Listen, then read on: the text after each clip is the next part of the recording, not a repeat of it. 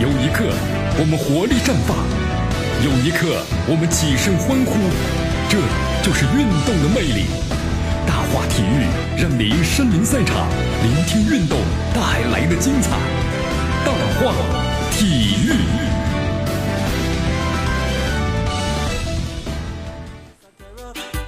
这里是大话体育，我是江南来接锁的 FM 九十六点七，去关注我们的节目。呃，昨天有这么一个消息啊，可以说挺重磅的消息。那位非常帅气的小 小帅哥，对吧？宁泽涛，哎呀，确实在游泳队员里呢很帅气啊，在所有的运动员当中呢，确实也非常的帅气了。看了一眼就很难以忘记，很特别的那种长得帅气。那宁泽涛怎么了呢？宣布退役了。而且呢，记得在前几年呢说过宁泽涛啊，还是太着急了。你看，为了这个多赚点钱呢，去拍广告，也不告诉这个游泳中心，结果后来遭到了处罚嘛，是不是？那么他说，年轻人成长道路上总是要摔跟斗的啊，啊，不要那么着急，这个钱呢永远是挣不完的。现在宁泽涛的话，你看由于这个训练不够规范，然后呢还是选择了退役了。在昨天，宁泽涛呢微博发文宣布退役，他说告别呢泳池碧水，开启自己崭新的生活。好，昨天呢是宁泽涛二十六岁的生日啊，他史上首位获得世锦赛的男子一百米自由游泳冠军的亚洲人。宁泽涛呢是成名于二零一四年的亚运会，他斩获了四枚金牌。那么一五年的喀山游泳世锦赛呢，以四十七秒八四夺得冠军，创造了亚洲泳史的这么一个记录。宁泽涛退役啊，有点猝不及防。去年年底的时候呢，宁泽涛还在澳大利亚的昆士兰州游泳锦标赛当中，男子一百米的决赛中呢，是以四十八秒四三夺得了冠军。呃，但是我们都知道，你看宁泽涛和中国游泳队的矛盾呢由来已久了，险些未能去啊这个里约奥运会。由于之前训练呢也不系统，体重呢骤减，所以在里约奥运会上呢没有发挥出最好的状态啊，啊，就是还是有点太着急了，小伙子啊。之后的话，其实就萌生退役了，啊，但宁泽涛呢，我们说了之后的话呢，好像在赛场上呢一直还在坚持着，但是一直还没有回到国际赛场，人们一直在等待，但最终等待的是他退役的消息。哎呀，这个人有时候就是这样，发现做事啊，你一步错。真的，后面步步接错呀！来，咱们再来关注一下亚冠。那么这两天亚冠呢，看下来，咱们的恐韩症呢要加深了。呃，咱们说了，你看前天的话呢，鲁能靠着佩莱的出色发挥，那么在青年主场呢捡回了一条命，对吧？只要打平了。但是在昨天呢，国安就没这么幸运了。你看，一比三，赋予了 K 联赛的霸主全美现代。哎呀，和鲁能很相似呀。国安在面对韩国队的时的战绩呢，惨不忍睹。那么从二零零八年交锋十七次，国安队两胜五平十负十负啊。那么仅有的两场胜利呢，还是在一三年和一五年的主场赢下的。该队在亚冠历史上呢仅有的三次出现，也是被韩国队呢淘汰了。最近的一次就是在二零一五年，当时国安队还是在曼萨诺的麾下，结果两回合一比二呢被送回了家。当时淘汰国安的正是全北队啊。那么另外就亚冠的外援政策三加一，就是说国安队可以派上队内所有的外援。球队的主帅啊，施密特在赛前也表示，将派出最强的阵容和全北呢掰掰手腕。他还激励自己的球员，如果我们战胜这个小组对手，那么有可能夺得今年的亚冠的冠军。但结局我们说了啊，是惨痛的，对吧？理想是丰满的，但现实太骨感了。在自己第五十场的亚冠比赛中，国安的里程碑变成了里程碑，这个碑呢，悲剧的碑了啊！你看国安的后防这个后定海神针，全北的旧将金文哉。呃，这场比赛呀，你看两次的失误导致丢球了，所以后防问题依然是国安的最大的问题了。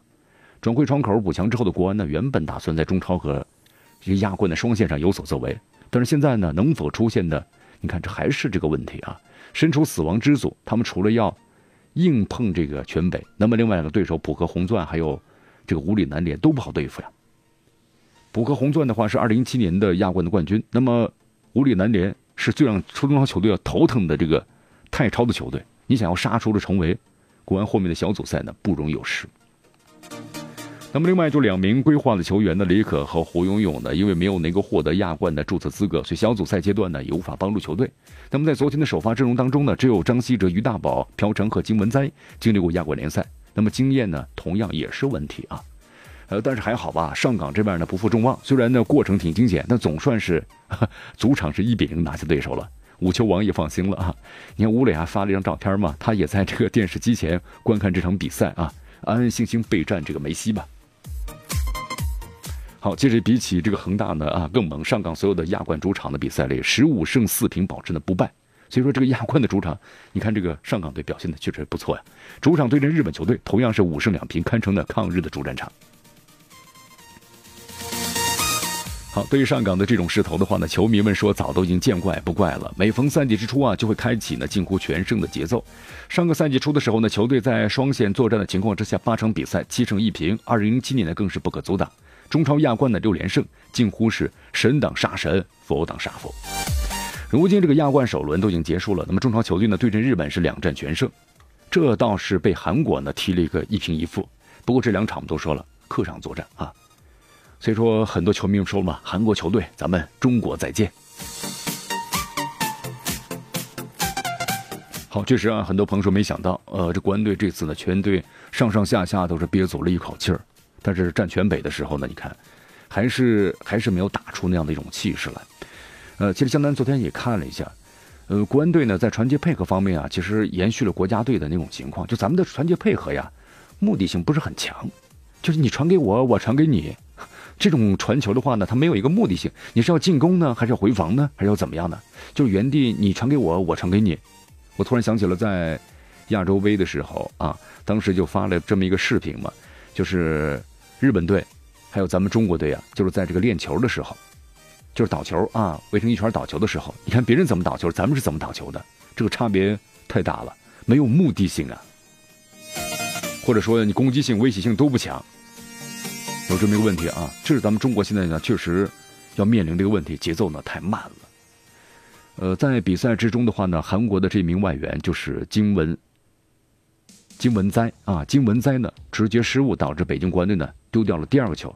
赛后的话，金文哉一边掉着眼泪，一边呢向国安和全北的球迷们致谢。无论是现在的国安队友，还是昔日的韩国战友，都在赛后直言，失利呢和他无关的。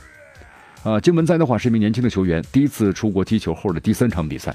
就是呢，回到自己的国家面对呢昔日老东家，所以想象的这个压力还是有点大吧啊。赛前的话呢，金文哉的经纪人还恳求媒体们不要在赛前进采访，以免让他增加呢不必要的思想负担。其实，总的来说呢，金文哉的发挥还是不错的。上半时防守的老队长李东国非常成功。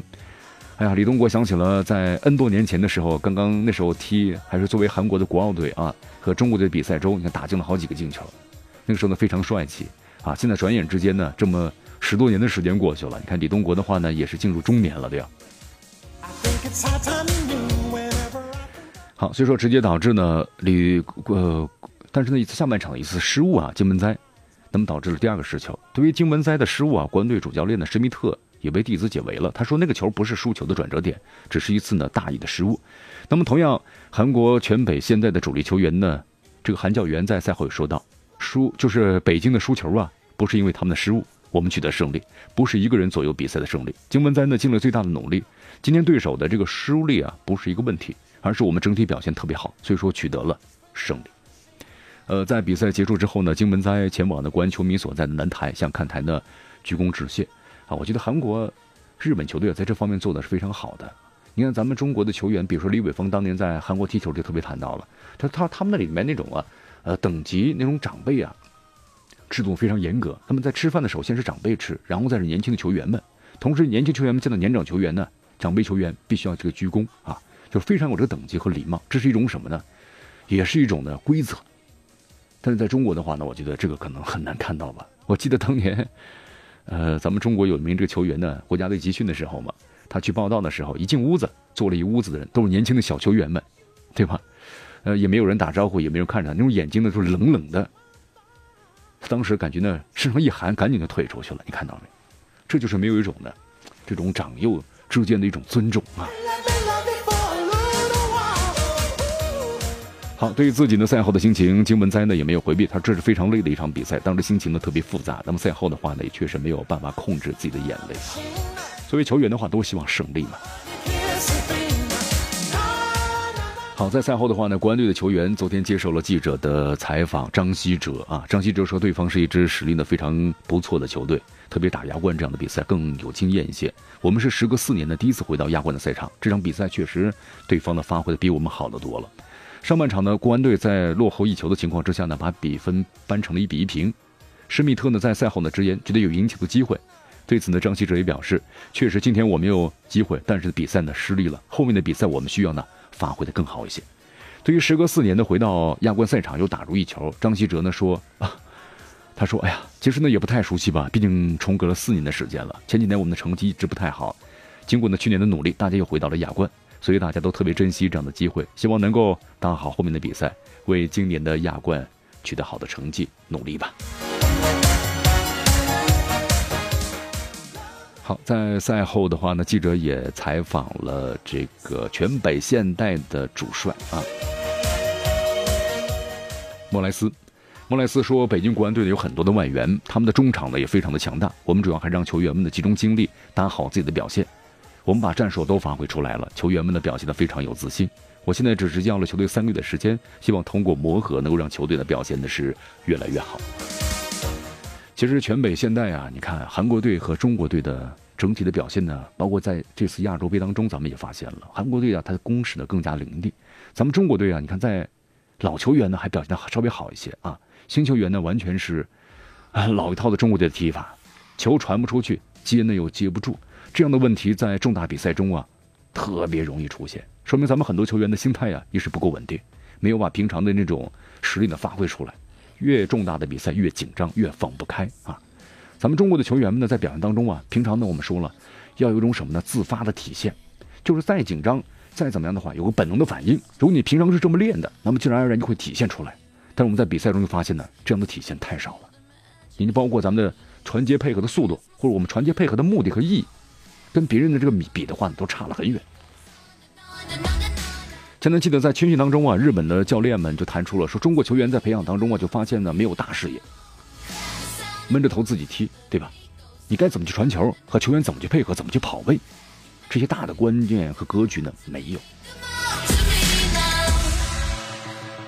好，在昨天另外一场比赛之中呢，二零一九年亚冠联赛小组赛的 H 组第一轮在上海体育场呢开始较量了。我们来看一下，由上个赛季中超冠军呢上海上港的主场迎战。嗯，上个赛季 J 一联赛的冠军，日本的传奇前锋，啊，这两队的话也分别呢是各自刚刚结束的超级杯的得主，都是冠军。这场比赛的话呢，踢得还是蛮精彩的，啊，最终呢，上港队还是占据了优势，从下半场开始，然后有一个点球，胡尔克呢罚中了，所以一比零战胜了传奇前锋，夺得了本赛季呢亚冠的开门红。那么上海上港呢，保持着小组赛的首战呢取胜了啊。好，在比赛结束之后呢，胡尔克自己呢主动的提到，他说：“接下来我们需要在中超联赛中啊全力以赴面对呢江苏苏宁，争取在中超联赛的首个主场呢取得胜利，拿下三分。”呃，你看以前的话，攻破自己的老东家这球门了，川崎前锋胡尔克呢说，能够遇到之前的球队，看到一些老朋友，还有一些工作人员的话，我们这相处的非常的好，感觉也非常的不错。这让我回想起了十八岁的时候，我就到了川崎前锋，能够和老朋友们在一起。相会的话是一种很美妙的感觉。好，其实一比零啊，上港的数字还是蛮恐怖的。你看上海上港的话呢，小组赛胜这个日本 J1 联赛的上赛季的冠军传奇前锋开门红，那么上港队就把他的一个记录，就主场不败的记录亚冠啊，提高到了十九场。这个傲人的战绩啊，连就连连连夺这个两届亚冠的冠军的恒大都是无法企及的，是吧？主场的话呢，十五胜四平。一场的都没有败过。从一六年，你看上港首次出征亚冠，主场的战绩为五胜一平。一七年的话呢，上港是主场的激战，取得是六胜一平。一八年的话呢，上港在主场取得了三胜两平的战绩，再加上昨天晚上主场战胜川崎，成绩不再说了啊。希望上港一路走好，走得更远一些。